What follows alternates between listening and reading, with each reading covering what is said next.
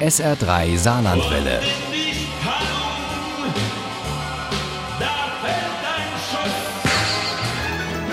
Der Krimi-Tipp. Mit dem SR3 Krimi-Tipp machen wir heute eine spannende Reise in den Süden. Genauer gesagt geht es nach Bordeaux, Biarritz und nach San Sebastian, also ins Baskenland.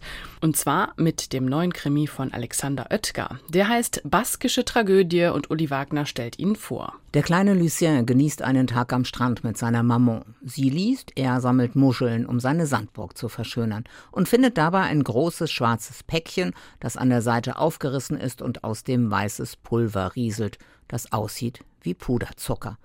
Aber es schmeckt gar nicht süß. Er spürte, wie sein kleines Herz immer doller schlug, wie es in seiner Brust zu rasen begann.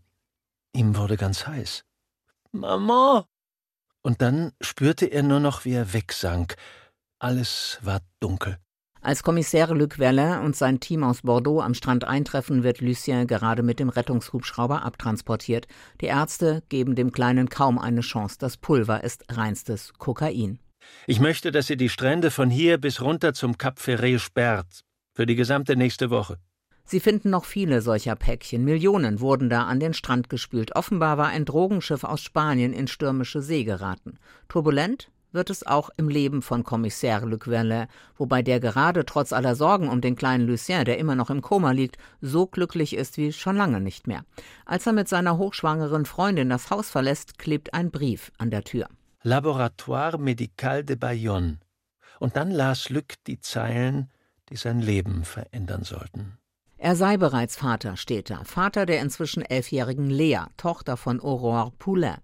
Zum Vaterschaftstest gibt es noch diese Zeilen auf feinstem Büttenpapier. Herzlichen Glückwunsch. Wir sehen uns.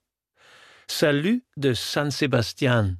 Kommissär Verlin macht sich sofort auf in die Hauptstadt des Baskenlandes, aber noch auf französischer Seite wird er festgenommen und von Kommissär Schneider, einem unangenehmen Zeitgenossen, der schon Verlins Teamkollegen Echeberria aus Bayonne weggemobbt hatte, verhört. Die Vorwürfe, die auf ihrem Haftbefehl stehen, lauten wie folgt. Besitz von Betäubungsmitteln in handelsüblichen Mengen, Verdacht auf Handel und Schmuggel von Betäubungsmitteln, Entführung und schließlich und endlich eine schwere Körperverletzung mit Todesfolge.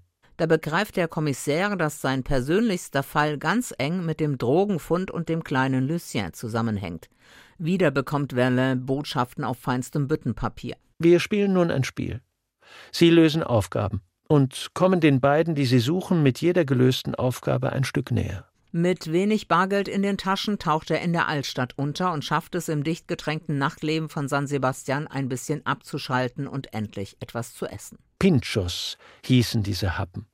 Sie waren die baskischen Tapas und die Stars der Küche hier im Norden des Landes. Werner zieht sich in eine Kirche zurück, um über seine weiteren Schritte nachzudenken. Da wird ihm die nächste Botschaft zugesteckt. Er, der Kommissar, er, der Jäger, er, der Surfer, soll auf dem Brett eine Tasche voll Kokain zu einem Schiff transportieren, nachts, in der gefährlichsten Bucht des Baskenlandes. Scheitern Sie, enden Sie dort, wo Sie ohnehin enden werden. Und wenn Sie auf die Idee kommen, es nicht zu versuchen oder zu anderen unlauteren Mitteln greifen, um mich zu finden, dann wird das sehr schlecht ausgehen.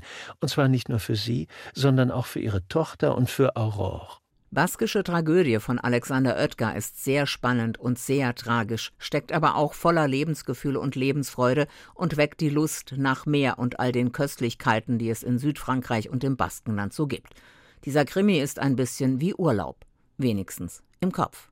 Baskische Tragödie von Alexander Oetker ist bei Hoffmann und Kampe erschienen. Das Taschenbuch hat 288 Seiten und kostet 16,90 Euro. Das E-Book gibt's für 12,99 Euro. Baskische Tragödie gibt es für 13,39 Euro beim Audiobuchverlag und als Hörbuch mit Frank Arnold als Erzähler. Daraus stammen auch unsere Zitate. Ohne Krimi geht die Mimi nie ins Bett. Für Mimi und andere Krimi-Fans. SR3 Saarlandwelle. Hören, was ein Land fühlt.